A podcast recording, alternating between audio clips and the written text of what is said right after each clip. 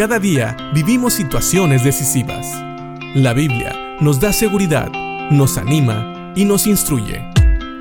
Impacto Diario con el doctor Julio Varela. En 1 Juan capítulo 3 versículos 4 al 6, Juan declara que una persona que vive en pecado, es decir, en pecado constante, como una práctica, no es realmente un hijo de Dios. Y esto es bien difícil porque nosotros tenemos que entender que Juan no lo está diciendo para que juzguemos a todos y decidamos nosotros quién es hijo de Dios o no. Es simple y sencillamente una prueba, es decir, como dijo también el Señor Jesucristo, por sus frutos los conoceréis. Así que Juan está hablando de los frutos que da una persona que vive realmente en una vida en santidad con Dios y sobre todo que ha conocido a Cristo como Señor y Salvador. Y esto lo dice por los gnósticos y los docetistas que decían que un creyente realmente podía pecar sin afectar al Espíritu.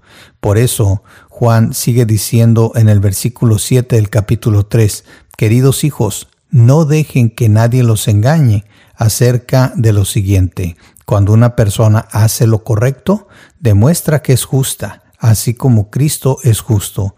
Sin embargo, cuando alguien sigue pecando, demuestra que pertenece al diablo, el cual peca desde el principio, pero el Hijo de Dios vino para destruir las obras del diablo.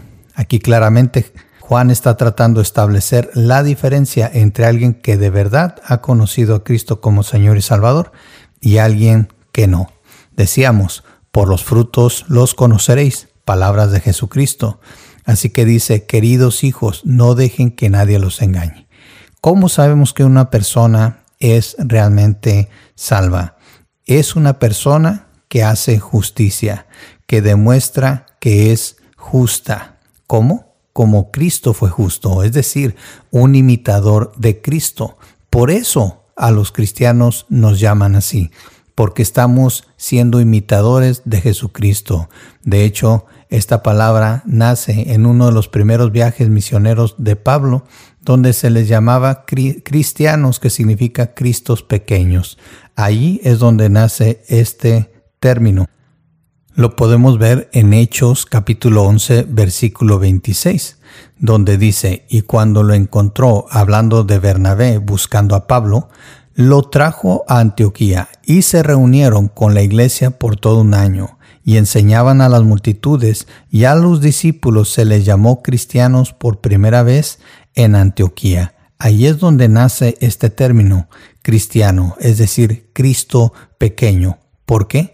Porque la gente notó que ellos vivían las enseñanzas de Cristo, ellos eran imitadores de Cristo, la manera en que vivían realmente reflejaba a Cristo.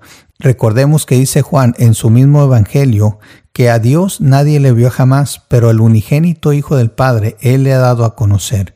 La gente de aquel tiempo, al ver a Cristo, vio el carácter de Dios, conoció la justicia de Dios y vio a un hombre que vivía cumpliendo la voluntad de Dios todo el tiempo.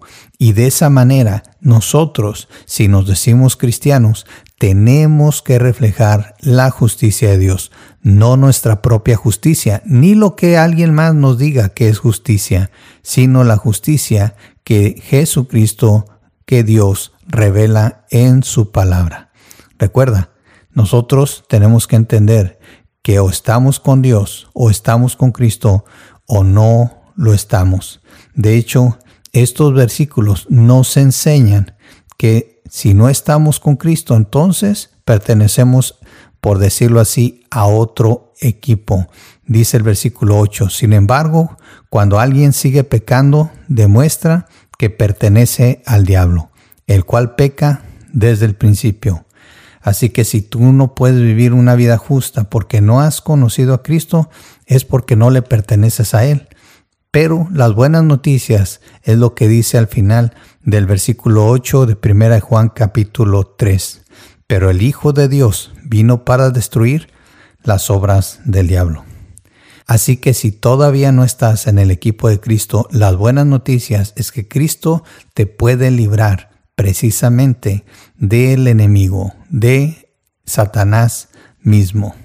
¿Cómo? Conociendo a Cristo como Señor y Salvador, pidiéndole a Cristo que te perdone tus pecados, que te limpie tu maldad, que te salve y que te ayude a no pecar más contra Él. Como dijimos, no quiere decir que nunca vamos a pecar, pero quiere decir que el pecado no va a ser un estilo de vida. ¿Por qué? Porque ahora vamos a tratar de imitar la justicia de Cristo. Así que cree en el Señor Jesucristo y serás salvo. Él fue el único que ha muerto en la cruz en tu lugar y que también resucitó para que tengas esperanza de vida eterna. Piensa en esto. Si no has conocido a Cristo, lo puedes conocer hoy y puedes convertirte en un verdadero cristiano. Y si ya conoces a Cristo, piensa que nosotros los que ya le conocemos tenemos que vivir reflejando la justicia de Cristo. Piénsalo y que Dios te bendiga.